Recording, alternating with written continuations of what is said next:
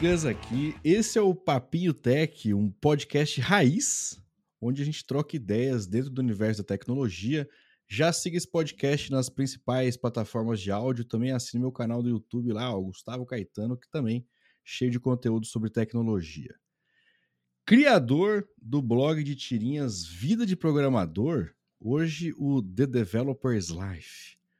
Ele é professor, programador das antigas, um dinossauro da internet e também um verdadeiro sex symbol brasileiro. Hoje eu falo com ele, André Noel. E aí, meu jovem, você tá bom? Olá, Gus! Tudo bem? Tudo bem por aqui também? Ah, tudo certo naquela vida corrida de pai que acabamos de ter uma interrupção aqui com a criança entrando, é muito normal na minha vida. Mas tudo certo, cara. Muito obrigado pelo convite, muito legal estar aqui. É, e tem aquele negócio, né? O pessoal fala que não existe nada ruim em um home office.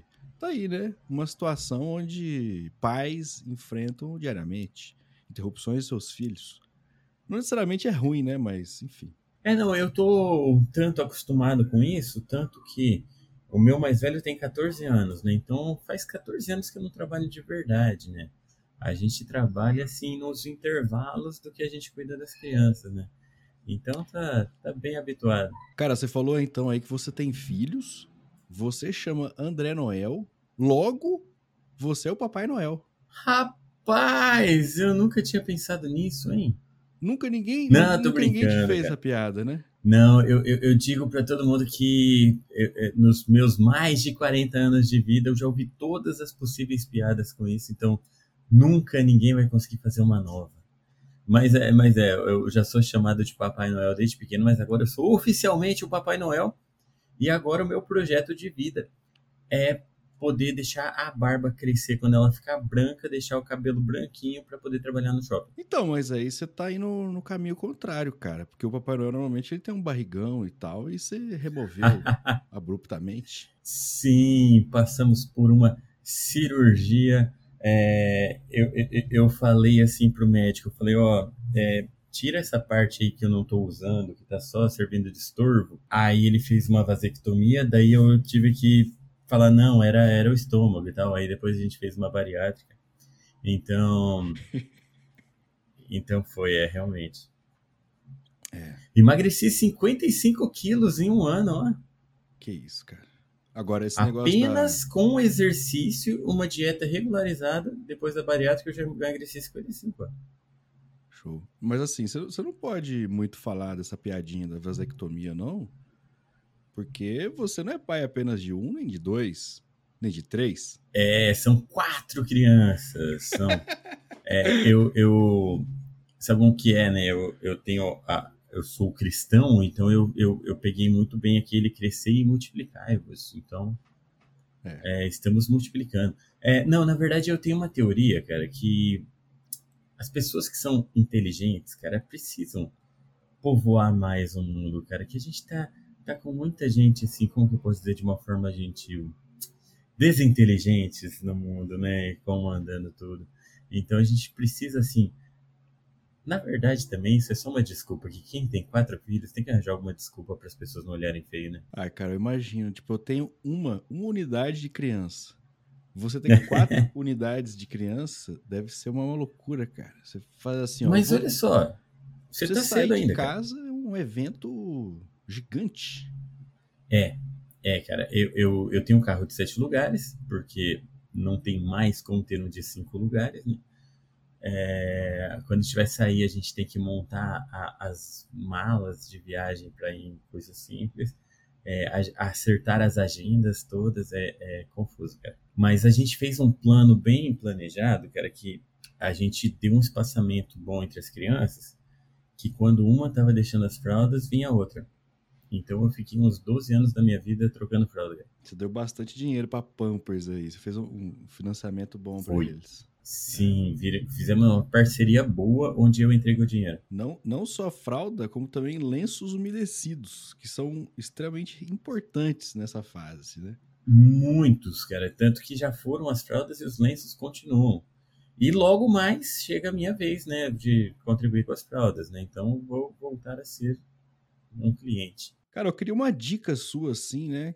É, com esse seu espírito de sério, né? Natalino. Que você é. Natalino. o bom é que o seu espírito é natalino durante todo o tempo, né? E não só no final do ano. É, como, é que, como é que eu faço aí? Me dê algumas dicas pra, de beleza, cara. Pra ser tão bonito assim e ser considerado um sex symbol brasileiro. Olha, como que eu posso dizer? Uh, eu costumo dizer que eu sou a pessoa mais bonita entre todos uh, os amigos, cara, que eu tenho, cara. É, e o segredo para isso, cara, é você ter poucos amigos, cara. E então selecionar então, os horríveis, né? Exato. Então você sendo amigo só de gente de TI facilita muito. Mas agora, agora o pessoal tá vindo muito para TI, né, cara? Programadores e tal. O pessoal cuida mais da aparência, tem ali um é. setup gamer todo colorido, e aí é, virou criador de conteúdo e tal. Então o pessoal começou a ficar um pouco mais bonito. Também tem muito mais meninas indo para essa área, então embeleza um pouco mais, né? Essa, graças a Deus, né? Porque era realmente um algo pavoroso e não era tão difícil você ser o menos feio do grupo, né? Também tinha essa. É, eu eu comecei na computação na, na faculdade em 2000. Então você estava nascendo na época.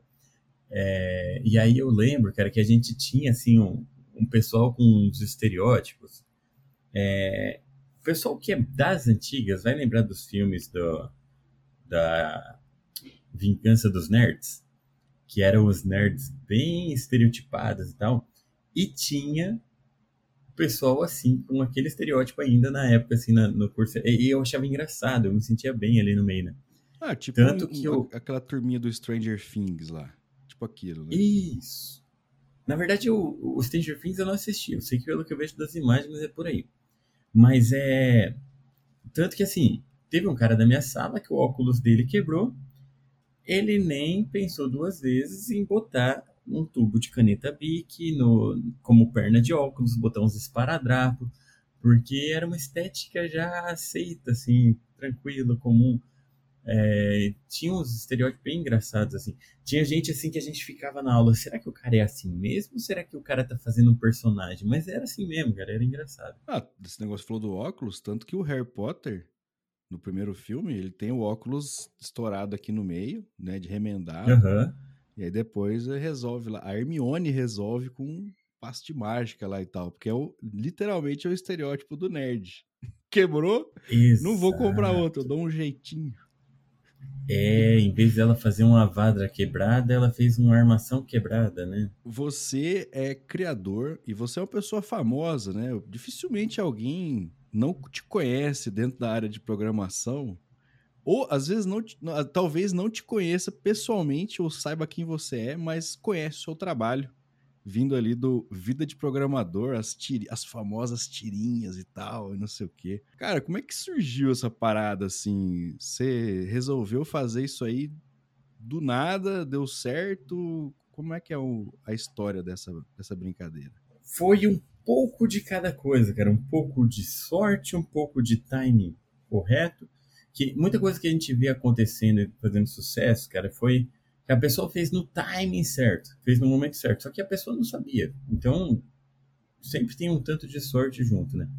Mas foi assim, cara, tipo, é, eu, eu, eu sempre gostei de falar bobeira. É, eu sei que até agora, assim, eu tenho falado sério contigo, as pessoas não perceberam, mas é, eu sempre gostei de falar bobeira, de, de encher o saco assim, fazendo piadinha. Então, e eu sempre achei a sala do desenvolvimento uma, um lugar muito engraçado, cara.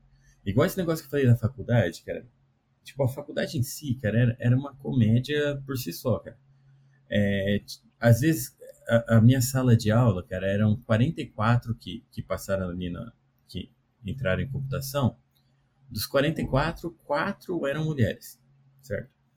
Então era uma sala, assim, majoritariamente masculina. E aí, às vezes, no meio de uma aula séria, assim, teve uma aula que eu tava assim de lado, eu tava com uma unha meio lascada. Aí eu falei, não, vamos, vamos, brincar um pouquinho. Eu cheguei pro cara do lado e falei, cara, me arranja uma lixa de unha. Eu, não, não tenho lixa de unha. Pô, então perguntei pra trás, tem uma lixa de unha?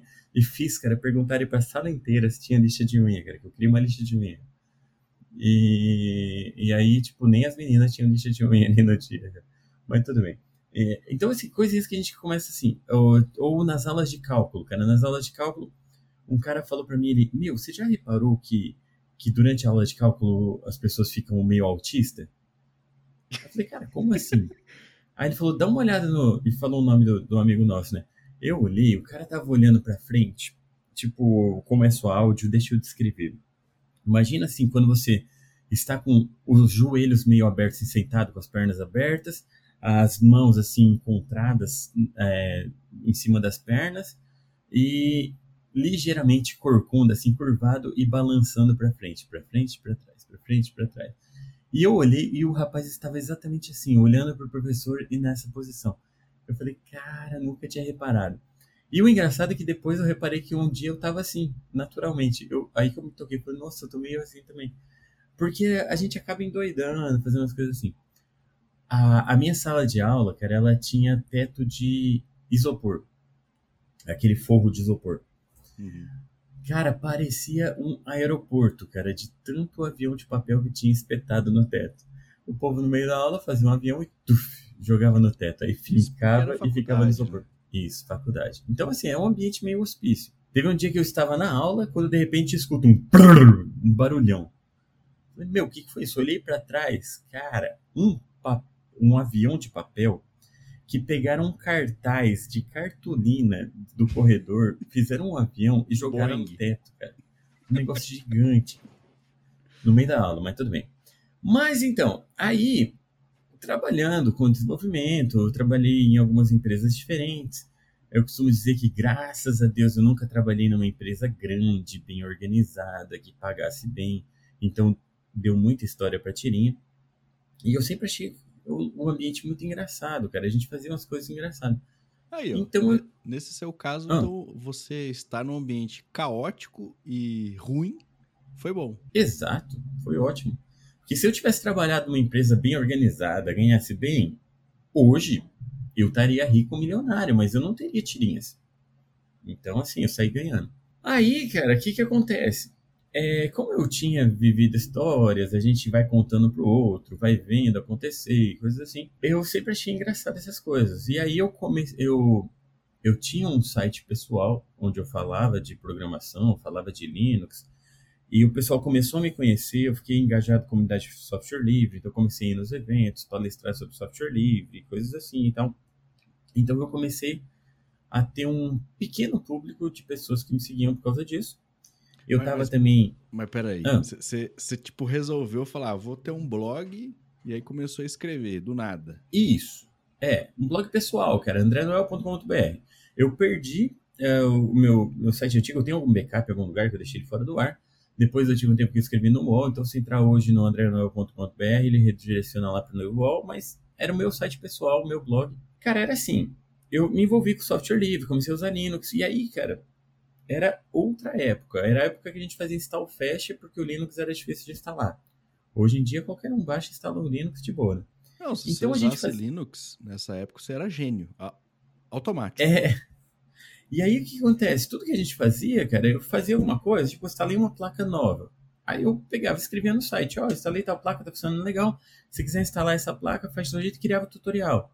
Então eu fazia tutoriais, e aí no meio eu falava de bobeira. Então, tinha texto sobre o Corinthians lá, tinha piadinhas. Não, mas daí não é bobeira. De... Não, é, é, é, é, bobeiras e coisas demais. Então, o, o, último post meu foi um do Corinthians, cara, que foi um, um 7 de setembro, eu não lembro que ano que foi, mas eu lembro que eu lembro da imagem lá, que eu peguei uma imagem lá do Dom Pedro e comecei assim, e, e coloquei lá um memezinho que eu mesmo fiz ali. É, que no dia 7 de setembro de 1802, as margens do Ipiranga, Dom Pedro levantou a espada e gritou: Vai, Corinthians! Então é, era isso, cara, tipo. Um bom humor. Aí, então assim, o meu site ele estava em alguns agregadores de blog diferentes. Uh, para quem não sabe o que é isso, sinto muito, vocês nasceram em época errada, porque era a coisa mais legal do universo. E algumas pessoas me seguiam. Eu devia ter, sei lá, uns 300 seguidores no Twitter, talvez, uma coisa assim. Na verdade, acho que nem tanto. Mas tudo bem. Mas daí nessa época não tinha nem Twitter, pô. Já tinha? Não, cara, tinha. Porque eu comecei, eu comecei o, o vídeo de programador pelo Twitter, né? Que aí vai chegar agora. Que aí o que acontece? Em agosto de 2010, eu falei, eu vou fazer um perfil no Twitter engraçado, cara. Eu resolvi fazer um perfil que fosse engraçado. E comecei a fazer umas piadinhas, cara. E, e, e foi um fracasso total, cara. Foi, foi terrível, velho. É, eu sempre conto isso quando eu conto a história do site, que de agosto de 2010 a janeiro de 2011, eu consegui ter três seguidores, cara. O André Noel, o André Noel 2 e o PG, que era o cara que trabalhava comigo. Então eu obriguei ele a seguir e tal. Nem parentes Aí... próximos não eram seguidores. Não, cara, Twitter não é um lugar para parentes. Ah, não, Você nunca apresenta seus, seu Twitter para seus parentes, mas tudo bem. Aí, em janeiro de 2011, eu tive uma epifania. Eu falei, meu, eu tô mexendo com programação todos os dias, eu trabalho com isso, é engraçado e tal. Por que, que eu não falo de programação? Que era um perfil falar de bobeira em geral, né? Aí eu resolvi pivotar, para ficar bonita. Eu Chique. apaguei todos os tweets antigos, mudei o nome para Programador Real, mudei o avatar para uma cara de um programador, que era um, um memezinho uh, famoso na época de programador, e comecei a escrever sobre programação. Que aí eu sempre falo também, que pergunto, por que, que você não criou um perfil novo em vez de apagar os tweets? É porque eu já comecei com três seguidores. Comecei bombando. E porque você não quis também, né? Também tem isso. Também. E aí, cara, foi legal que deu certo, era muito rápido. Porque eu comecei a falar bobeira de programação e o pessoal gostou. E aí começou a aumentar o número de seguidores, cara. E foi muito rápido para crescer ali no Twitter, o pessoal retweetando, postando coisas. Eu comecei com coisas assim: programar é a melhor coisa que se pode fazer vestido. E o, a conjugação do verbo programar. Eu programo, tu programas, ele programa. Nós programamos, vós programais, e eles vendem o programa e ficam o dinheiro. Então eram coisas desse tipo assim. Histórias reais, Começou... né? Isso. E começou a, a, a, ter engajamento, o pessoal gostar e tal, e já existia o Vida de Suporte. Aí eu falei, meu, vou fazer uma coisa parecida. Aí eu falei com ele, eu falei, cara, posso fazer uma coisa parecida com a sua? Você fala de suporte, eu falar de programação, fazer o Vida de programador e tal. Ah, aí eu falei, só que tem um problema, cara, que eu não, não sei desenhar, eu sei mexer com vetores, eu posso desenhar por cima dos seus, criar meus personagens e tal. E aí ele falou, ah, manda ver. Eu falei, beleza. E aí então eu fiz. E aí, um mês depois de ter criado o perfil no Twitter, saiu a primeira tirinha. Que aí eu já tinha bastante história na cabeça, já tinha histórias que eu tinha ouvido, histórias que eu tinha vivido. E já coloquei direto no site o, o, o formulário para o pessoal mandar sugestão. E começaram a mandar muita sugestão muito rápido. Então foi aí que o negócio foi um boom. Assim. Eu estava trabalhando numa software house e aí eu comecei por conta própria, não contei para ninguém no começo, só fazia quietinho para não dar nenhum problema. E foi aí. O louco é que depois de pouquinho tempo, eu acho, a galera começou a achar que o vida de suporte veio depois do vida de programador. E que o vida Foi. de suporte era meio que uma cópia do vida de programador. Tipo, você, deu a virada Já do me jogo. perguntaram isso. É, é porque tem os nichos diferentes, né? O pessoal que chega pela programação acha isso. O pessoal que chega pelo suporte acha o contrário. Ah. Mas muita gente acha que é o mesmo. Muita gente acha que eu e o André Faria somos a mesma pessoa, inclusive. E não e, são? Então, assim. Não, não somos, cara. Os dois são André. O, o filho dele chama Mateus, igual o meu filho, mas não somos a mesma pessoa. Até porque Eu só existe um Papai comigo. Noel. É, exatamente. E aí, cara, já, é, já aconteceu várias vezes, várias vezes mesmo, cara. Tipo, chegarem para mim em evento e falarem: Meu, eu gosto muito do seu site, cara, eu gosto muito, o seu trabalho é muito legal. Eu falo: Pô, valeu, cara, que legal. Nossa, não, porque eu não sei o que, né? É, e aí pega e fala ó, oh, esse cara aqui é do Vida de Suporte, cara, ele tem uns negócios muito legais. Eu falo, poxa, ele tá falando uma pessoa, já não tá falando com a outra. Ou Mas então, aí você não dá um migué e história... fala que é você mesmo, não? Cara, eu nunca desminto nada e nunca confirmo nada. Eu só, ah, legal, aham, só vou assinando com a cabeça. Eu não vou falar pra pessoa, falar, não, você tá falando uma pessoa errada, você não faz ideia de quem eu sou, fica chato. Você vai né? destruir a pessoa, né? Ela vai ficar ali numa situação embaraçosa, né? é preferir. Cara, eu é... já, já passei por isso uma vez. Porque hum. tem um Gustavo Caetano que deu certo na vida, não sei se você sabe. Tem, ele cara, é... eu fui te achar uma vez numa rede, eu achei ele, eu falei, ô louco. É, é, inclusive é um empresário de muito sucesso e tal, tem empresas e não sei o quê. É, ele, ele, se você jogar no Google, você vai achar lá que ele é o, o Mark Zuckerberg brasileiro. E aí, no ah, caso, sim. obviamente, não sou eu. E aí ele lançou um livro, cara. E aí, pô, Gustavo Caetano, e aí já me, me perguntaram, falaram assim, pô, o seu livro e tal. E eu, é, de uma forma canalha, disse, ah, obrigado e tal, que bom que você gostou e tal, entendeu? Aposto que você vende um pouco mais caro para ganhar comissão e dar autógrafo. Essa é uma boa ideia. Eu não tinha pensado por esse lado ainda. Mas, cara, no final, hoje você tem. Você continua fazendo as tirinhas, mas chama. Você mudou de nome, né? Você fez um rebranding. Seria esse nome? Um rebranding. Para The Developer's Life. Qual que é a pega uhum. aí? Você quis internacionalizar, internacionalizar, falou assim, ó, o Brasil tá pouco. Eu quero alcançar outros países. É isso? Em partes foi, cara. Mas é assim, cara. É só para é, deixar todo mundo entendendo bem aqui o termo, deixar em português aqui. Para quem não sabe o que é rebranding, rebranding significa eu vou perder toda a minha indexação no Google e vou mudar para o nome que ninguém vai reconhecer porque eu estou triste com o meu próprio sucesso. É mais ou menos isso. Mas assim, você descobriu isso depois ou, ou você já fez consciente? Ah, eu fiz um pouco consciente, mas eu sacaneei toda a minha indexação, ficou um negócio confuso. Aí, outro dia eu recebi uma mensagem de uma pessoa assim, é, até um pouco assim, anim, com uma animosidade, assim, é, tem alguma chance de você voltar para o nome antigo? E a pessoa não assinou, não fez nada, então não tem nem como responder ela, mas tudo bem.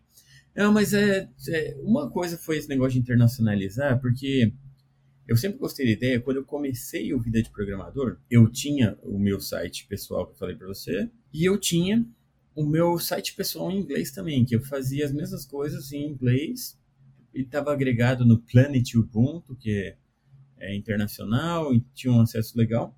Então eu criei uma versão em inglês também, que no começo era a Programmer's Life. É, eu coloquei o A no começo porque é, tinha o A Night's Tale, a, tinha o A Bug's Life, é, aí eu achei que ia ficar legal. É, e aí eu comecei a fazer as tirinhas em inglês, comecei a colocar no meu site em inglês e popularizou. Eu tive várias sugestões que vieram de fora, o pessoal acompanhava. Eu fui num evento do Ubuntu que teve em Orlando, cara, encontrei gente lá que me seguia. Eu falei, cara, que massa. Um espanhol, cara, veio contar para mim que ele achava muito legal e tal. Só que aí eu meio que deixei morrer o projeto. É, no primeiro ano, cara, do Vida de Programador, eu me empolguei muito, cara. Que eu comecei a traduzir para inglês. E aí um, um cara chegou para mim, um brasileiro, ele falou, cara, eu trabalho aqui na Argentina.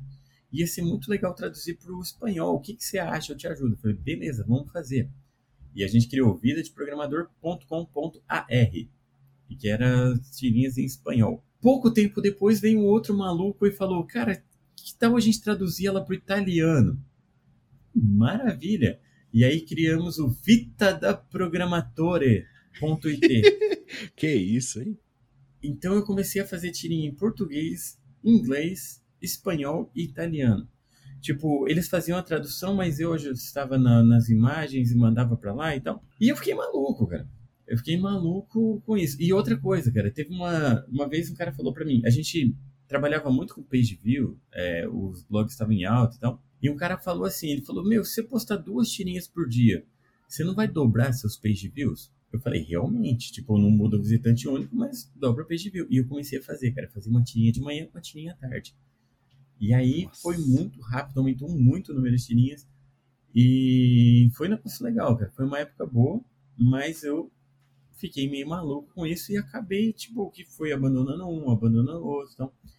E o site inglês ficou abandonado um bom tempo. Aí eu tentei voltar, e eu perdi o domínio, eu registrei com outro domínio.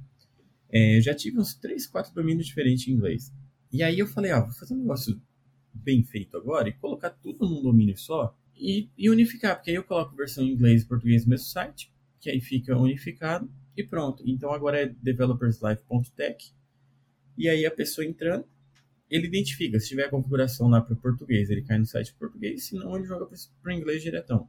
Em inglês tem 10% só das tirinhas do que tem em português, mas eu estou fazendo aos pouquinhos e tal. É, vou traduzindo as tirinhas que eu já tenho, vou fazendo as novas já nas duas línguas, então vou variando um pouquinho. Então, uma das coisas foi isso, cara. Tipo, pegar o, o, inglês e entrar um pouco mais nessa área, porque realmente, cara, por causa da regularidade, cara, eu, eu, eu criei inimizade com todos os algoritmos, cara, tanto de, é, de sites do Google, tanto nas redes sociais, YouTube e tal. É, eu estou bem penalizado e aparecendo pouco, porque a minha regularidade é horrível. Aí eu pensei em ir para fora, para deixar os algoritmos de fora também com raiva de mim. Esse foi um motivo, mas um outro motivo também foi bastante a questão de que, desde muito tempo, é, as pessoas falam comigo, vida de programador é, não é algo assim tão inclusivo também, porque é, foca muito no estereótipo do programador, o programador é homem, o programador é aquele cara lá que tá com café na mão, então, não sei o que, não. Eu lembro que eu fui no Brasil JS 2015 ou 2016, que tinha uma uma moça gringa lá que ela era referência assim em questão de diversidade, inclusão e tudo mais. E cara, me apresentaram para ela e ela me deu um bronca na lata, cara. Tipo assim, eu falei, não, peraí e tal, a gente tem tem a programadora nas histórias, tá? mas, mas aí tipo foi foi um pouco assim, mas eu comecei a pensar mais sobre isso, comecei a, a, a tentar trabalhar mais essa questão que desde lá do começo, desde o primeiro ano, sempre que eu recebo uma história enviada por mulher, eu ponho a programadora como personagem, porque eu sempre também tentei trazer para perto, trazer essa noção de que é, é importante a gente diversificar nossa área, de trabalhar com inclusão e tudo mais. Eu sempre tive dificuldade para desenhar. Então, para desenhar mulheres nas tirinhas, até fiz uma piadinha na primeira tirinha que eu desenhei mulher, porque eu não conseguia desenhar de um jeito que não ficasse muito estranho o desenho. Tipo, não pareciam mulheres, é, tava estranho. Eu, eu tive que treinar bastante até melhorar. Então, na primeira tirinha que eu coloquei, eu coloquei um, um, um quadradinho com uma setinha. Isso são mulheres, tá? Só para tinha, tinha dificuldade. Até vira uma e... piada interna também, né? Porque supostamente quem trabalha nessa área não não tem relacionamentos assim num nível tão alto, né? Quanto a maioria das é, pessoas. É, é então, é uma coisa assim que na, no começo até era mais, né? Isso que a gente falou também que mudou um pouco o, perfil. Mas aí o que acontece? Eu, em 2014, eu, eu comecei a desenhar para o TDC. A Yara me desafiou a desenhar o pessoal, as pessoas reais. E eu comecei a desenhar para o TDC, então três edições por ano, desenhando pessoas, desenhando pessoas. Cara, isso foi muito bom para eu treinar o desenho, para eu melhorar o desenho. E, pô, pra quem não conhece o TDC, o The Developers Live. O The, The, como é que é? Pô, foi mal. Developers Conference. The Developers Conference. E uhum. hoje, hoje é o maior evento, é, tipo, é considerado né, o maior evento de tecnologia do Brasil, pelo menos é, né? Eu acredito que sim e também é um guerreiro, né? Que tipo, ele tá firme e forte há muito tempo, né? Uhum. É, tipo, eu tô com eles desde 2014, mas eu acho que começou em 2009 o TDC. É, e aí o que acontece? Eu também tinha muita dificuldade com cores. É, eu fazia umas brincadeiras com cor, mas eu não desenhava cor de pele. As pessoas todas eram aquele branco sem cor. E no TDC eu comecei a desenhar cor de pele, porque as pessoas são diferentes e eu não ia ficar muito legal no desenhar com cor. E aí eu comecei a desenhar as pessoas com cores, e aí no começo eu ia conversando com as pessoas, ó, oh, essa cor ficou legal, essa cor ficou legal, até que eu peguei uma paleta de cores de pele de um site de um banco de imagens e coloquei como padrão, as pessoas mesmo podem identificar a cor ali, e comecei a desenhar com cor de pele. E aí eu falei, em algum momento eu quero levar isso para as tirinhas também. É, começar a fazer uma coisa mais inclusiva e tudo mais. Em 2020, quando teve lá o caso do George Floyd, teve aquele movimento Vidas Negras Importam e tal, eu aproveitei, aí eu fiz a semana inteira, todos os personagens eram negros. Então eu peguei os personagens que eu já tenho, criei outros personagens baseados, e aí eu mudei tanto a cor de pele quanto algumas feições, para colocar um, um, cabelo de pessoas pretas, um cabelo mais é, característico. Então eu criei o programador, a programadora, o aluno, o chefe, todo mundo. E fiz várias variações de cor de pele. Aí eu acabei juntando tudo. Eu falei, então vamos entrar de cabeça nesse negócio? Então eu acabei resolvendo mudar o nome, porque developer. O termo dev eu achava meio brega no começo, eu não gostava de ficar falando dev, mas o termo dev é um termo que já fica mais fácil de englobar todo mundo. Todo mundo é dev. Se bem que aqui no Brasil criaram o dev e o deva, né? É. é mas aí já internacionaliza, já inclui todo mundo, já partir para começar a fazer coisa com cor também. Então já dei uma mudada na cara. Então isso foi o rebranding.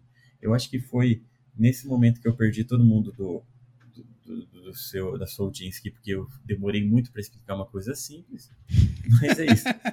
Não, pô, pô, é legal saber dessas histórias. Porque muda do. Assim, a pessoa que tá, te acompanha fala assim, pô, mudou do nada. Não, não é do nada, né, cara? Tem uma história ali por trás. E você falando aí, eu, eu, eu também pensei um negócio, que como esse universo ele é a mesma coisa em qualquer lugar que você vai, então você pensar numa piada no Brasil e só traduzir, a pessoa que está em outros países ela vai entender porque aquela situação acontece em todo lugar, né? É. Não é um negócio regional. É. Tem coisa que a gente acha que é só aqui, mas não é. é tem coisa que é, é, global da nossa área. Tem umas coisas assim que acontecem com todo mundo. Então é engraçado. E cara, como é que funciona o, o seu processo criativo disso daí? Você até já falou um pouquinho, né? A, a galera te manda ideia e tal. Mas, uhum. mesmo assim, você fica pensando, você fala assim, você vai tomar banho, você fica, ah, hoje eu vou colocar o Alonso assim, não sei o quê. Ó, às vezes sim, é, eu não tenho assim um padrão muito padronizado. Geralmente eu tenho dado prioridade para a história que o pessoal me manda, que aí é sempre baseado em história real, eu marco lá que é história real. É sempre assim, eu acabo adaptando, mudando nomes, mudando algumas coisas. Mas quando é baseado em história real, eu ponho lá que é história real, que alguém me enviou. É, quando a história é inventada, quando é uma coisa que saiu na minha cabeça, aí às vezes é isso aí. Vem num banho, vem alguma coisa assim, vem uma história e falo, pô, eu vou fazer uma tirinha. Ou às vezes coisas que eu tô vendo no Twitter que tá. Alguém tá comentando muito sobre alguma coisa e acho que vai ser engraçado, aí sai uma tirinha e tal. Mas o que que acontece? Eu te falei da regularidade que não está legal, né? Porque ainda mais trabalhando em casa, cuidando das crianças, eu, acabo, eu acabei me bagunçando bastante nos meus horários, então minha regularidade está horrível.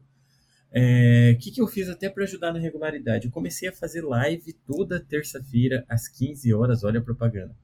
Então, toda terça-feira, 15 horas, sem falta, exceto nas últimas terças-feiras, as três últimas que eu não consegui por motivos diferentes. Ou seja, Mas... ou seja toda terça, as que Sim, dão né? certo. Exato. E aí o que, que eu faço? Eu falo, meu, eu vou parar para desenhar. Então eu vou parar para desenhar e vou abrir minha câmera. Aí eu abro a live, então algumas pessoas acompanham, não é muita gente, mas o pessoal vai lá.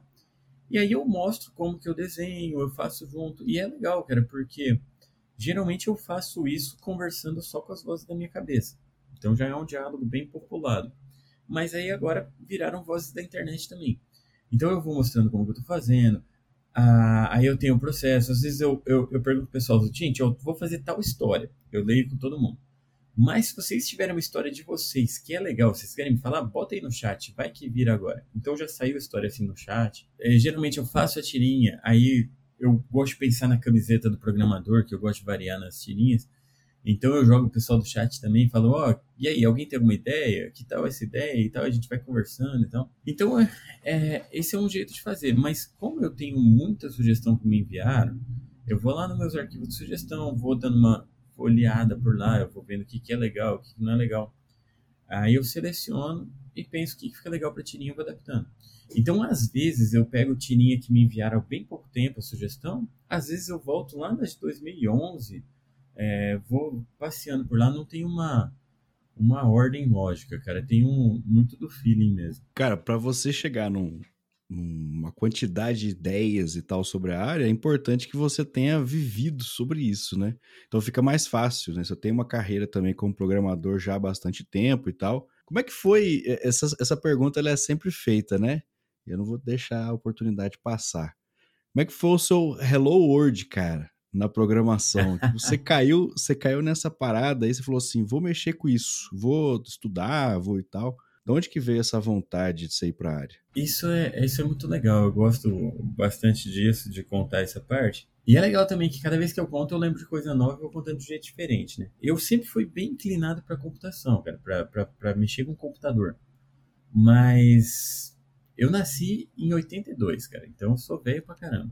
Eu não tinha computador em casa até os 14 anos. Então, eu não, não, não cresci com computador. É, eu lembro que quando eu estava no na quarta série, cara, tinha um amigão meu que ele tinha um computador. Ele tinha um Apple Macintosh. E eu não fazia ideia de que raios era um Apple Macintosh, mas eu achava muito legal. E aí, ó, essa história que eu contei para poucos, cara.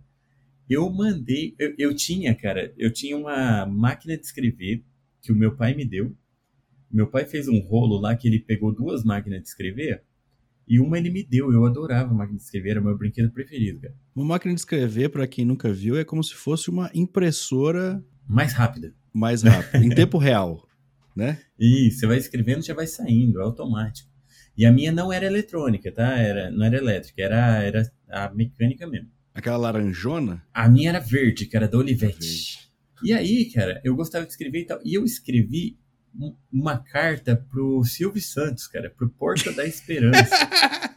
que eu queria um Apple Macintosh. É, inacreditável, velho. E eu ficava assistindo o Silvio Santos esperando um Apple Macintosh, cara. Nunca ganhei, cara.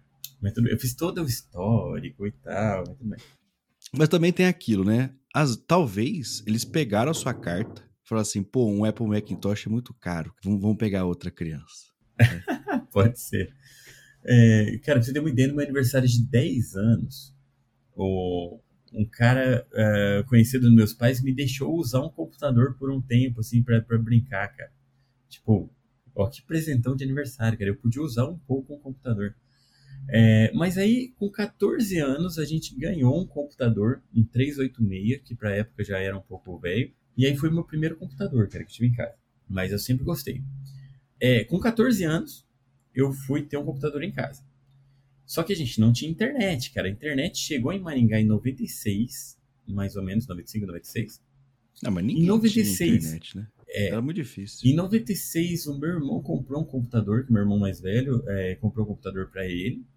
E aí ele ganhou um CD com 10 horas de internet grátis. Nossa. Que a gente usou em 3 dias, cara. Porque a gente só usava de madrugada por causa do pulso, aquela história toda.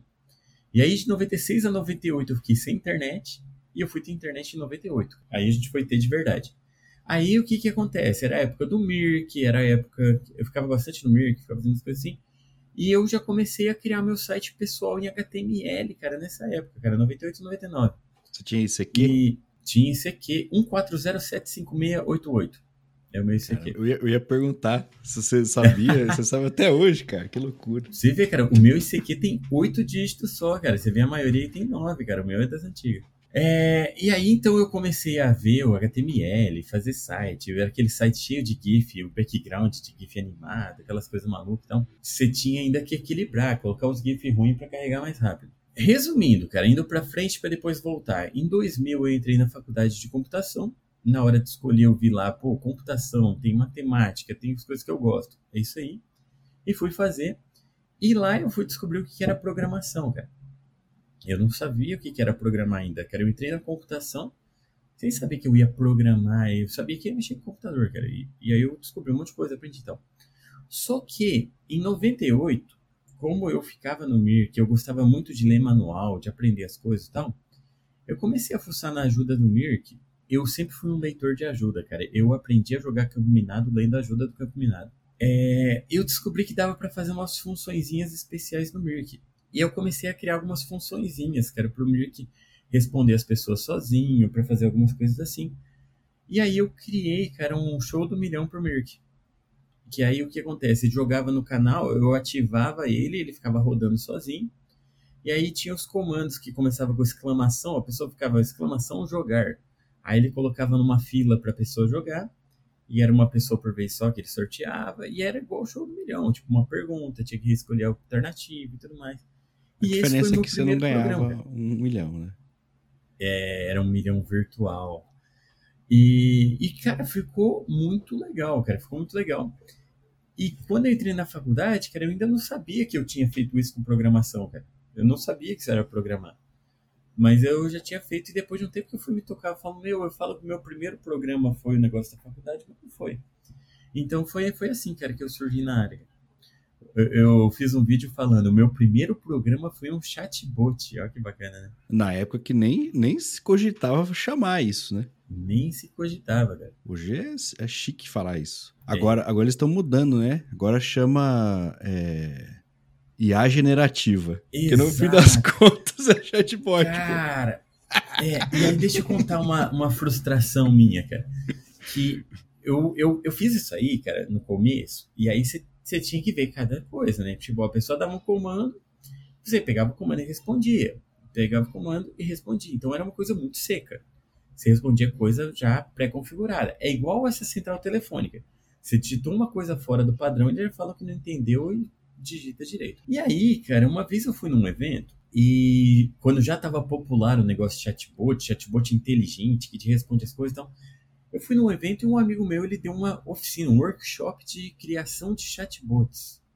falei, pô, que massa, cara. E aí, voltando do evento, eu conversando com ele, ele falando do workshop, eu falei, cara, eu acho interessante esse negócio de chatbot, cara, mas eu, eu, eu não fui a fundo, eu não estudei nada sobre, é, sobre reconhecimento de linguagem natural, cara, porque eu acho interessante isso, né? Uma área de IA legal, você interpretar a linguagem natural.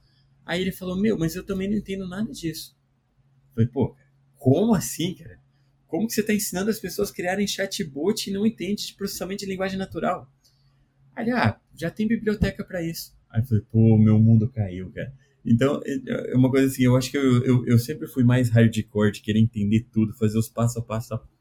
Aí, quando eu fui me tocar que as pessoas estavam fazendo coisas muito mais legais que eu, porque já estavam pegando coisa pronta, eu falei, meu, realmente, tem que usar mais do reuso aí. E aí, no fim das contas, você se formou, você fez ciência da computação, foi isso que você fez? De curso? Uhum. Depois você foi. Então você é um fake cientista da computação, né? Porque... Nada, cara. Eu sou o verdadeiro, cara. Tanto que tem real no nome, é programador real. Ah, então tá bom. Eu fiz mestrado em computação, fiz pesquisa na área, cara. E, e aí, então, aí você chegou na carreira de professor, cara. O que, que te deu Sim. na cabeça, assim? Foi desespero completo? Porque, assim, normalmente, quem, quem vai para a área de, de educação, né? Escolhe ser professor e tal, é porque ou foi a última opção, né? Que não tinha outra coisa, ou porque é muito muito esquisito, né? Porque normalmente a pessoa não tem sonho em ser professor, muito mais de computação, né? O que, que aconteceu, cara? Ó, eu tenho uma, uma, uma hipótese a mais nessa situação, cara. Eu costumo dizer, cara, que todo mundo que trabalha com programação, cara, chega um dia que quer virar professor. Por quê? pura vingança, cara. Porque chega num ponto que você fala, meu, como que eu me ferrei tanto com esse negócio aqui? Eu quero fazer os outros ferrarem também. Então você começa a ensinar os outros para passar para frente, assim, todo esse ódio contido e tal. Tem isso. Não, mas, e, ó, dá, e dá bastante prazer, né? Quando você vê assim que a pessoa está quase, quase que se debatendo ali, né? E aí, aí volta, é. volta aquele lá, o, o aluno lá do, do, da aula de, de matemática. balançando. Se você olha assim, tem gente balançando na sua aula e fala assim: Isso, eu consegui. É. Não, mas assim, é, de verdade, eu achei engraçado você perguntar se foi desespero, porque é, em parte foi um pouquinho. Eu, eu, sempre gostei de, de ensinar, eu sempre gostei de falar. É, na faculdade mesmo eu já fazia umas palestras, workshop. Nessa época da faculdade que eu comecei a me engajar com o pessoal de software livre, fazer palestras, coisas assim. Então eu sempre gostei dessa parte de instrução. Mas eu fui, eu fui trabalhar com programação mesmo, cara. Eu, eu saí da faculdade, eu falei, meu, eu tenho que trabalhar, porque aconteceu algo que me jogou no mercado de trabalho sem volta, cara. Eu casei. Então eu tinha que trabalhar, ganhar dinheiro. Eu casei no último ano de faculdade, que era no meio do ano eu casei. É, não, não estávamos grávidos, tá? Porque o, o, meu filho mais velho nasceu quatro anos depois da gente casar. Ou seja, pior ainda, né? Longa. Você ah. quis mesmo se casar. Sim, né? eu quis mesmo, cara. E aí é, é engraçado essa parte. Eu fui trabalhar com programação porque eu falei, meu, eu quero ganhar dinheiro. E eu comecei a trabalhar, cara, ganhando. É, tipo, eu casei, eu ganhava 550 reais de salário. Porque eu trabalhava meio período que estava na faculdade. Terminou o ano, eu me formei, fui efetivado período integral, cara, aumentaram, cara, tive um aumento para 800 reais, cara. Depois de anos, eu descobri se eu tivesse saído direto para o mestrado, cara, a minha bolsa de mestrado seria mais ou menos a mesma coisa que eu ganhava. Então eu não precisava ter corrida para programação, mas tudo bem, voltando. Aí é, eu fui trabalhar com programação, trabalhei numa empresa que eu achei o máximo que a empresa tinha como princípio utilizar software livre e desenvolver software livre. Eu achei muito legal, comecei a trabalhar. Trabalhei um ano e tanto na empresa. Infelizmente, depois eu descobri que eles trabalhavam com software livre só porque eles não tinham uma capacidade técnica de desenvolver nada, eles queriam usar coisa pronta dos outros. Não precisa Porque comprar quando, licença, né? Eu vou usar de graça. Quando eu desenvolvi um, pro, um projeto meu lá, eles queriam pegar para eles e eles queriam fechar o código. Aí eu falei, não, isso é meu, isso é aberto. É, é, esse é um princípio bom, né? O software livre só dos outros. Exato, é. é era tenso. E aí eu saí de lá, cara, para trabalhar na empresa de um conhecido, cara. E esse conhecido, ele tinha um programa de controle de relógio ponto que era feito em Delphi. É, e não, eu não iria trabalhar com Delphi por conta própria, por, uh, com, com, perfeita sanidade mental. Ele chegou para mim e falou: Você entende de PHP, né? Porque eu ganhei uma eu venci uma licitação e eu preciso criar um módulo web para o meu projeto. Você consegue fazer? Eu falei: Consigo, cara, vamos. Pedi as contas, 30 dias de aviso prévio, tudo mais, beleza, fui trabalhar com ele primeiro dia de trabalho ele falou, ó, a parte web vai ficar para depois, você mexe com Delphi, né? Eu falei, caramba, cara, foi o pior lugar que eu trabalhei da minha vida. E não foi só por causa do Delphi, cara, foi por um monte de questão diferente. O cara não me registrou, ele ficou, eu fiquei lá um ano e pouco trabalhando com ele, e ele prometendo que ia registrar, mas que não dava, porque precisava acertar uns negócios, estava sem dinheiro. O cara contratou 10 atendentes de telemarketing para vender o produto dele, contratou gente para trabalhar com instalação, com suporte, né? e não tinha dinheiro para me registrar, para você ter uma ideia. Comprou 10 estações de computadores top de linha, trocou o carro dele, comprou carro para esposa, sabe aquelas coisas todas. E era um inferno trabalhar lá, tanto que vocês não estão vendo, porque é só áudio, mas o Gus pode ver a minha barba branca é daquela época, cara. 2007 eu, eu ganhei Nossa. a barba branca de estresse. e aí eu comecei a querer sair de lá, cara. Eu queria sair de lá e para outro lugar e tal. E apareceu um, um, concurso lá, um teste seletivo na universidade, na UEM, onde eu tinha me formado, que não pedia mestrado, pedia só graduação. E era um salário muito bom, assim, perto do que eu ganhava. Era para dar aula e eu falei, meu, vou enfiar a cabeça. E aí eu fiz o teste seletivo, passei no teste seletivo só avisei ele, falei, ó, tô saindo e fui trabalhar dando aula. Cara, e foi uma maravilha, me apaixonei. Eu dei aula de, como professor colaborador. colaborador pega tudo que os efetivos não querem pegar, então eu dava aula de todas as coisas diferentes. Dei aula de IA, cara. No meu primeiro ano de professor, dei aula de IA para três turmas diferentes. É, dei aula de métodos formais, dei aula de um monte de coisas diferentes. E eu gostei bastante, cara. Então na, eu comecei a trabalhar com isso. Na aula de IA, você basicamente ensinava if else. Né? Nada, cara. Era o, o Russell, o livro do Russell de IA, que é um livro muito massa, cara. E era, era um negócio, cara, que eu vou dizer que eu aprendi melhor IA, muito melhor dando aula, porque é um negócio tenso, cara. E aí, acho que foi daí que veio um pouco da raiva do cara lá que mexia com o chatbot sem entender também de IA, cara. E aí foi isso, cara. E aí eu gostei de dar aula em 2012, só que eu fui fazer o mestrado, eu já tinha vida de programador na época, né? E foi aí, cara. Diz que é como se fosse uma, uma mosquinha que tivesse vindo, um, um pernilonguinho, aí ele te pica, e aí nunca. Entra, entra um negócio em você, cara, que nunca mais você quer parar de dar aula pros outros. Tipo, parece, parece que assim, você entra numa noia de tipo, velho, é tão legal essa parada, você né, é. comunicar, você explicar uma parada e alguém entender. Você vê que a pessoa aprendeu, evoluiu de alguma forma, é muito doido, né, ser professor. É, é legal, cara, que eu dando aula, assim, eu sempre falava para meus alunos, os alunos, assim, estavam penando lá aprender a programar e tudo mais, e eu falava para eles, eu falava, gente, dar aula é muito mais legal que trabalhar, cara. Porque você, é. Ele, eu falava é. para eles, eu falava assim, ó, eu falava, ó, eu tô aqui, cara, eu falo para vocês o que eu quiser. E eu posso falar bobeira que vocês não sabem que vocês estão aprendendo ainda. Então eu posso falar o que eu quiser aqui, vocês vão acreditar em mim porque eu sou professor e eu ainda ganho dinheiro para isso. Legal, né? Eu ainda posso destruir a vida de vocês com provas extremamente difíceis, né? Que também é um Exatamente. prazer a mais. Já, já te perguntaram assim, falou assim, professor, você trabalha ou você só dá aula? Já te fizeram essa pergunta? Já, também? cara, já. Muitas vezes. E só deixa eu fazer um disclaimer aqui, tá? Para não derrubar o seu podcast. É brincadeira, tá? Eu falava isso realmente para os estudantes, gente, mas eles sabiam que eu tava brincando, tá? Mas tudo bem. Não, mas é, é, é engraçado, cara, porque você começa a trabalhar com programação. Aí você vai preencher um cadastro, qualquer pessoa fala profissão. Você já fica assim, o que, que eu escrevo? Programador, analista de sistemas, desenvolvedor, você fica em dúvida. Aí você vai trabalhar com professor, você fala, vou pôr professor, vou colocar programador, professor de programação. É, então você vai ficando meio confuso com isso, cara. Aí, aí eu comecei a. Professor, e a hum. pessoa fica, tipo, dá um tapinha nas suas costas assim e fala assim, vai melhorar. Exato. Aí eu, eu comecei a brincar e cada cadastro preenchia alguma coisa diferente, cara. Eu preenchia, eu ficava variando. Mas eu vi, eu vi um vídeo esses dias, cara. A pessoa tá na rua, assim, parada, assim, com aquela cara de acabadas, roupa toda desgronhada e tal. Aí chega um outro e dá, dá um dinheiro pra, pra pessoa.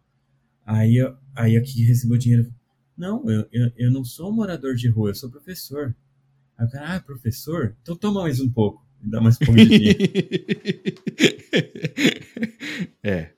É, eu não, não, não digo que tá certo nem errado. Eu vou deixar, deixar no ar. Cara, você também acabou aí em cima disso, né? De, pô, você é professor, começa a conhecer muita gente. Porque esse também é um outro negócio legal, né?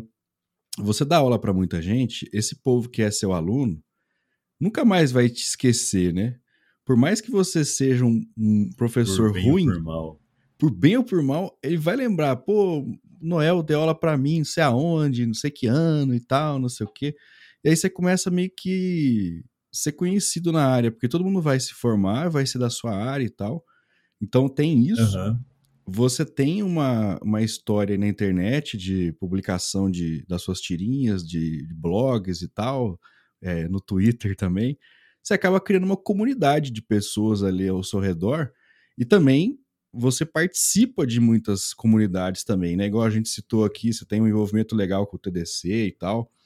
É, uhum. Você também tem uma, uma participação que eu, que eu vi aqui no seu LinkedIn do Ubuntu e tal, dessa comunidade de software livre e tal.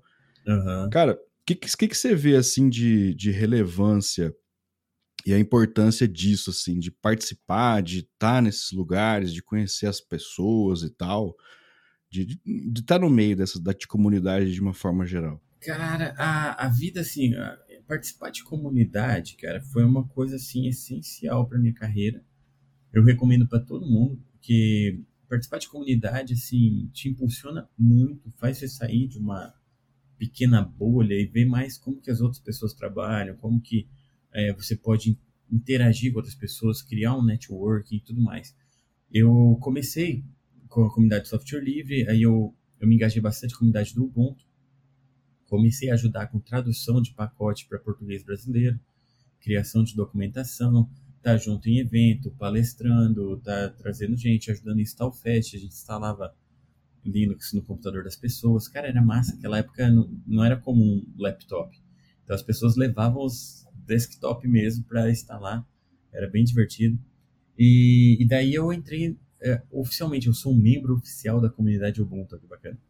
Eu já fui líder do time de tradução, já é, fiz várias coisas assim, dentro da comunidade Ubuntu. Mas assim, tipo, esse de tradução é tipo literalmente pegar o Ubuntu que os caras criaram nos Estados Unidos e é, traduzir para o assim, português. o SO usa, mesmo. Se você usa o Ubuntu em português, provavelmente você está pegando alguns trechos ali que eu traduzi. Oh, que ou que eu revisei loucura, a tradução. É, na verdade, assim, faz tempo que eu não mexo mais com isso, muita coisa mudou, mas muito pacote ainda é o mesmo. Então, se tiver algum errinho ali e tal, o pessoal pode reclamar no, no seu Twitter. Essa é a parte legal, cara. Tipo, é, funciona muito assim, cara. Eu mesmo usando o Ubuntu falava, meu, isso tá errado. Aí eu entrava lá, via onde que era o pacote para corrigir a tradução. É, porque o que acontece? Tem o Launchpad, que é uma plataforma onde é feita a parte de tradução dos pacotes.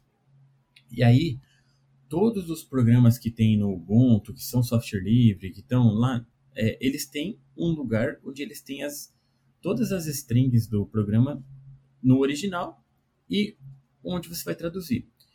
E já há muitos anos isso é tudo plataforma web mesmo, é um formulário. Aparece o original, você põe a tradução e manda para frente. E aí, quando o pacote era do Gnome, a gente preferia entrar no projeto do Gnome traduzir lá, porque traduzia para o Gnome, para todas as distribuições que usa o Gnome, e já vinha para o Ubuntu traduzido. Então, é esse esquema. Então, a gente deu um impulso muito grande naquela época na tradução português brasileiro, que chegou a ser, acho que a terceira ou quarta linguagem mais traduzida do, do então foi bem bacana. É, e é bem colaborativo, cara. Então, qualquer um pode entrar, pode sugerir uma tradução, aí tem a equipe de administração que aceita, aprova e tal, não? E, e, isso é muito legal, cara, porque, tipo, hoje em dia, tipo, eu assistindo um streaming da vida, era um Netflix, um Disney, tal, coisa assim, você tá vendo lá uma legenda, você vê uma tradução errada, você fala, meu, eu queria entrar e corrigir essa tradução e tal, porque é tão fácil. E às vezes você até percebe por que, que foi a tradução errada. Eu não sei se já assistiu alguma coisa e que aí tá falando de alguém e a legenda errou no gênero. Tipo, ele ou ela e tá errado. É, você fala, meu, como que a pessoa errou? Mas é porque a tradução ela é feita picotada. Então a pessoa às vezes pegou só aquela frase para traduzir e não viu o contexto para ver de quem tá falando. Então isso ou, era uma coisa que termos a gente aprendia também. mesmo. Tipo, data, esses dias eu vi um termo, tipo data lake. Uhum. Cara, lago de dados. Tipo assim, apareceu lá, é, só você cara, pegar um. Uma... é, tem que ter um pouco de conhecimento. Aí a gente tinha umas. A gente tinha umas regrinhas, tínhamos um. Como fala? Uns manifestos lá, que, umas recomendações é, para não fazer essas coisas assim. Então era assim: você não precisa traduzir tudo literal, você tem boas práticas, tem um termo que você tem dúvida, a gente tem um banco de termos, onde foi usado em outros programas, de qual jeito, para você usar a mesma coisa. Então é bem bacana.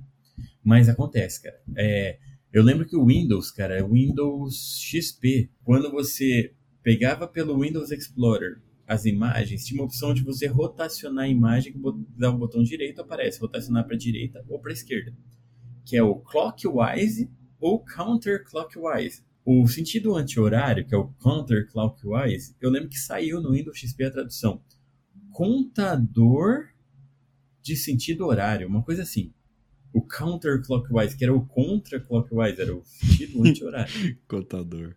Nossa. É. Então, cara, no começo, cara, eu lembro que as pessoas me conheciam como o cara do Ubuntu. E isso em si já me ajudava a conhecer pessoas, me ajudava a abrir portas. É, eu falei que eu fui dar aula, mas depois ainda voltei a trabalhar com desenvolvimento. Eu nunca soltei do desenvolvimento. E eu fui contratado num lugar, cara, porque eu estava usando uma camiseta do Ubuntu, cara. E aí, pela camiseta do Ubuntu, entenderam que eu entendia de Ubuntu, foram ver quem eu era e acharam meu blog, era onde eu tinha toda a minha interação com a comunidade e tal. E aí me chamaram para trabalhar, cara. Que isso. É... E aí, cara, a comunidade. Mas te viram aonde? Você tava, você tava em algum na evento? Na igreja, cara. Coisa? Eu tava na igreja, cara. que isso, cara? Sério? Você foi contratado na igreja, você... mas você tava vestido da camisa do Ubuntu na igreja? Eu tava, cara. Eu usava a camisa do Ubuntu em todo lugar, cara. Que isso. Ainda bem, né? Eu, aí, ó, graças a Deus. Ponteiro, cara. É, cara. É, e aí, cara, foi assim. É, o Vida de Programador, cara, só teve o impulso que teve no começo porque as pessoas já me conheciam das comunidades. Então Entendi. eu joguei no meu blog pessoal, então foi aí. Rapidinho, cara, eu, eu comecei a participar de eventos que eu já participava, mas pelo Vida de Programador. Tipo, a primeira palestra sobre vida de programador foi numa Latinoware. Por quê? Porque eu já estava lá para palestrar sobre o Ubuntu. E eu lembro que eu perguntei para o Sirico, eu falei, cara, eu posso falar também do Vida de Programador, botar uma palestra? Eles toparam, cara, e foi muito massa, cara, encheu a salinha, foi legal. Aí, 2012, cara, tipo, não, não tinha, tava quase completando um ano de vida de programador, eu já fui para uma campus party para palestrar, cara, porque foi também pela comunidade de software livre, cara, que eu fui lá então eu palestrei sobre vida de programador, falar o que, que eu usava software livre, como que era e tudo mais.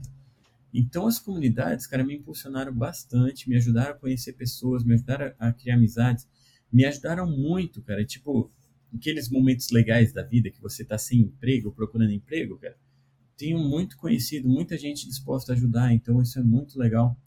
É, me ajudou, assim, a ter contato com pessoas que estavam mais é, como posso dizer, um track na tecnologia. Tipo, muitas vezes eu preciso de alguma coisa e falo, meu, como que eu faço tal coisa? Eu tenho quem chamar, tenho quem perguntar, porque eu conheço gente que mexe com coisas mais diferentes possíveis da comunidade. Networking, de fato, né? Um baita network, isso é muito legal, cara. Eu vejo a comunidade como algo assim essencial. Duas coisas que eu sempre recomendo: comunidade e compartilhar conhecimento. Compartilhar conhecimento te ajuda a entender melhor, a estudar mais e a ser mais visível para os outros. Então, façam isso. Falando em compartilhar coisa para os outros, aí esses dias eu li um post que você fez no LinkedIn, cara, eu achei muito massa mesmo. Você estava falando sobre síndrome do impostor. E aí, uhum. assim, é o tipo de coisa que quando você olha assim alguém que você, que você conhece e falando sobre isso, tipo, eu acho que gera um pouco de, de, de empatia, saca? Falar assim, pô, cara, então o Noel passa por isso, então tipo, dá um pouco de alívio, saca? Falar assim, nossa, então, então talvez Sim. não seja tão problema assim eu ter isso e tal, vou lidar com essa situação um pouquinho melhor e tudo mais. É, uhum. Conta um pouquinho, cara, sobre isso, assim, que eu gostei bastante, eu li o, o seu post, eu achei, achei, muito massa, porque aquilo, né, o pessoal vê só, só o que aparece, né, pô, você tem um blog uhum. aí já tem bastante tempo e tal, você é conhecido, a comunidade e tal, mas, mas não, você não é imune a esse tipo de coisa também, né? Cara, é, o, você falou aí que sabendo que outros têm não, não é tanto problema, é sempre um problema, a gente se sente mais acolhido, eu entendo, cara. Cara, é uma coisa assim, que não é uma coisa de agora, é uma coisa de desde sempre, é uma coisa que me acompanha a vida toda e eu sei que vai me acompanhar a vida toda, cara. Então, não é uma coisa que tem uma cura, cara. Tem assim, você tem que internalizar muito as coisas, você entender, cara, tipo, o seu valor, o que, que é real, o que, que não é, cara. Mas eu vou te dizer, cara, que isso é uma coisa que é, é meio que diário, cara. É, eu coloquei nesse texto aí que você falou, que às vezes as pessoas perguntam, pô, você tem a vida de programador há tanto tempo, você nunca pensou em desistir? Aí eu falo, hoje? Hoje eu já pensei umas duas vezes. Cara, porque de verdade, de verdade, cara, muitas vezes. Muitas vezes eu já cheguei e falei pra minha esposa, falei, ó, oh, chega, não vou mais fazer isso. Não dá mais tal, mas é uma coisa assim que é, já é uma coisa que eu faço porque ela é parte de mim, cara. Mas será mesmo, cara? Meus números não não estão tão grandes, isso aqui não tá me dando dinheiro e tal. Teve uma época da minha vida que eu vivi só do vida de programador, cara. Foi uma época de boom, assim, de marketing online, eu fazia divulgações e tal. Mas desde que veio uma crise econômica no país, as pessoas pararam de anunciar, o vida de programador ele virou um, um segundo plano para mim, cara. Por quê? Temos muitas bocas para alimentar aqui em casa, cara, e eu, eu, eu vejo, cara, alguns influenciadores que têm um luxo, cara, de poder meio que parar tudo para investir nisso até dar certo, cara, e eu não tenho isso, cara. Então virou um segundo plano para mim, cara. É, e aí eu vou fazendo, vou levando, mas, cara, a síndrome tá sempre aí, cara. Seja em qualquer trabalho que eu faça, trabalhando com desenvolvimento, dando aula, eu fico, meu, será que em algum momento as pessoas vão vir e falar, pô, você tá desatualizado, você não entende mais e tal. Só que por outro lado, cara, o que que me ajuda, cara? Qualquer coisa que eu faço, cara, eu sei que eu faço bem feito. Isso não é querer me vangloriar, assim, tipo, botar banca, porque a minha síndrome do impostor tá aí para falar o contrário, cara. É, mas olhando friamente, cara, eu sei que eu faço bem feito, cara. Eu sei que onde eu passei nas empresas, cara, trabalhando com desenvolvimento, eu impulsionei as coisas que eu fazia, levei num patamar muito alto. Trabalhando com, com, com aulas, cara, eu sempre tive muitos elogios, cara. O pessoal gostou.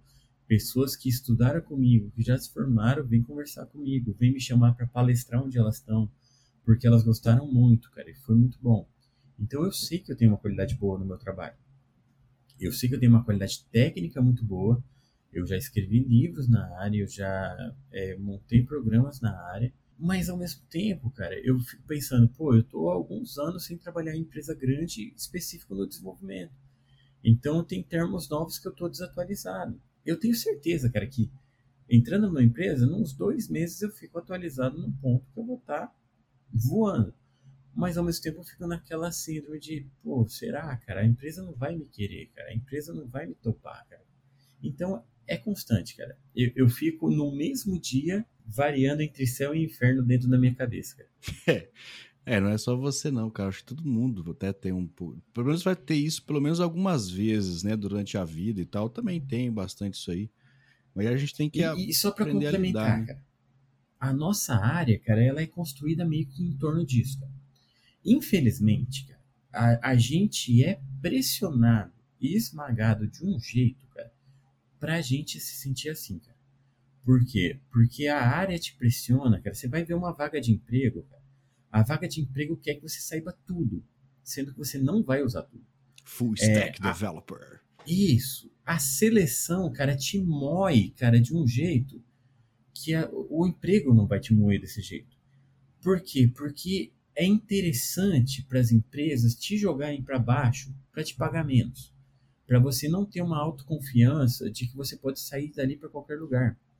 Então é vantajoso, cara, para as empresas que você se ache, cara, o, o, o cocô do, do, do, A mosca do cocô da vaca do bandido, sabe? Eu não lembro como fala esse negócio. Então é vantajoso para empresas que você não se acha um nada para você não ter uma autoconfiança de falar: meu, estão me pagando pouco, eu posso ir para qualquer lugar para ganhar mais, eu posso trabalhar para fora porque eu sei inglês, então eu posso ganhar muito mais. Então é vantajoso você se achar um nada. E as empresas elas trabalham te moendo dia a dia.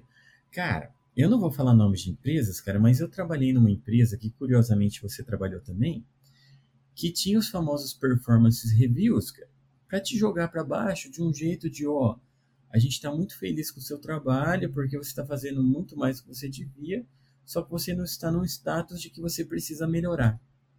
Aí você fala, meu, como assim? Tá feliz ou eu preciso melhorar? Você sempre está precisando melhorar. Porque você sempre não pode ter uma promoção, você não pode ter o seu trabalho valorizado e reconhecido. Ah, então, então a nossa área é cruel em vários aspectos com a gente para fazer a gente sentir isso. E, e, ah, e aí a gente aceita de boa? Não, a gente não tem opção. A gente tem boleto, a gente tem que pagar. Então a gente muitas vezes tem que se sujeitar a isso, cara. É, quem trabalha com, com coisa assim de, de números, né? Igual views e tal, não sei o que, cara esse é também uma outra coisa que você tem que se policiar muito, né? Porque senão você fica, ai é. meu Deus, eu publiquei um conteúdo e deu 10 views. Aí fala, ai, e agora e tal. Até esses dias eu conversei com o, com o Gabs, Gabs Ferreira. Uhum. Aí ele me falou isso, cara. Falou assim, velho, faz o seu conteúdo e não olha pra view que se dane, velho. Só põe e vai. É difícil, né, é. você ignorar essas coisas, mas, mas ajuda bastante você não entrar numa noia assim de Uhum. Meu, eu sou irrelevante, meu conteúdo é ruim, eu sou muito fraco e tal. E que é. zoado. Ó, deixa eu falar uma coisa do TikTok, cara, que todo mundo tá falando pra entrar no TikTok que é da vez, é que tá bombando e tal. Eu relutei muito pra entrar no TikTok, eu não sou geração TikTok, eu sou o tiozão do TikTok, né? Mas o que que acontece, cara? Quando eu tava fazendo comecinho, testando, quase nenhum seguidor, eu filmei, cara, uma cancela de ônibus, que eu achei muito legal, porque a cancela tinha LED, cara. E aí ela tem um LED vermelho, a hora que ela abre pro ônibus ela fica verde, depois ela baixa vermelho. Eu só filmei essa cancela abrindo, o ônibus passando e ela fechando. Por quê? Porque essa cancela ficou parecendo um sabre de luz. Aí o que, que eu fiz? Eu filmei essa cancela, coloquei a musiquinha do Star Wars no fundo, pelo próprio TikTok, e escrevi: Não tá fácil para ninguém para ganhar dinheiro tal. Alguma coisa assim, tipo, que até o Jedi tem que trabalhar numa cancela. Cara, deu 14 mil visualizações. Isso. Nossa. Eu falei, pô, então o TikTok vale a pena. Aí eu fiz um conteúdo muito massa e tal, né? Cento e poucos.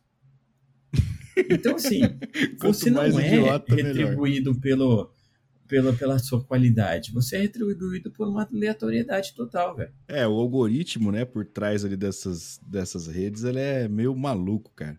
Acontece isso uhum. comigo também. De vez em quando, do nada, um conteúdo dá um pico assim de views absurdamente maior que os outros e eu não sei a menor, não tenho a menor ideia do que foi que aconteceu. Muito uhum. doido isso aí, cara.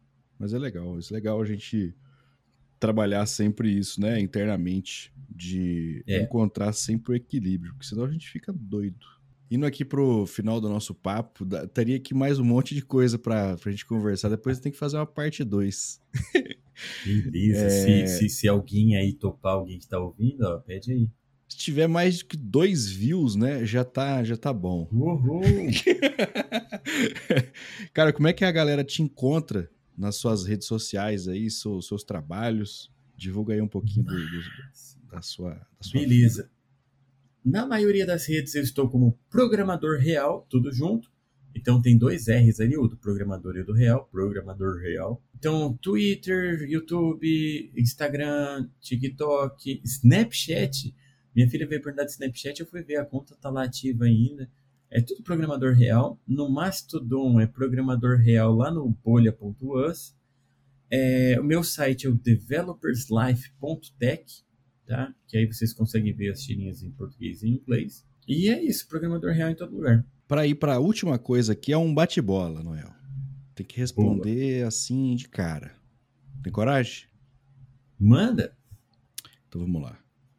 Windows ou Linux? Nem se pergunta uma coisa dessa, Linux. Papai Noel ou Coelhinho da Páscoa? Papai Noel, porque existe de verdade. Internet de escada ou banda larga? Ah, cara, mesmo com a nostalgia toda, banda larga. Software livre ou software preso? Software livre. Mestre ou doutor? Mestre, cara. Aí eu vou recomendar o texto do Marcos Castro, cara, sobre isso. Vocês procurem aí. CD ou disquete? Disquete, cara. Disquete tem um barulhinho clássico. E na igreja de roupa social ou com camiseta do Ubuntu? Com camiseta do Ubuntu, cara, com certeza, cara. Quadradinhos ou triangulinhos? Vixe, essa eu não entendi, mas vamos de quadrado. É porque não, não necessariamente você precisa entender, entendeu? Beleza. É isso, galera. Esse foi mais um Papinho Tech. Espero que você tenha gostado. Valeu. E até a próxima. Valeu!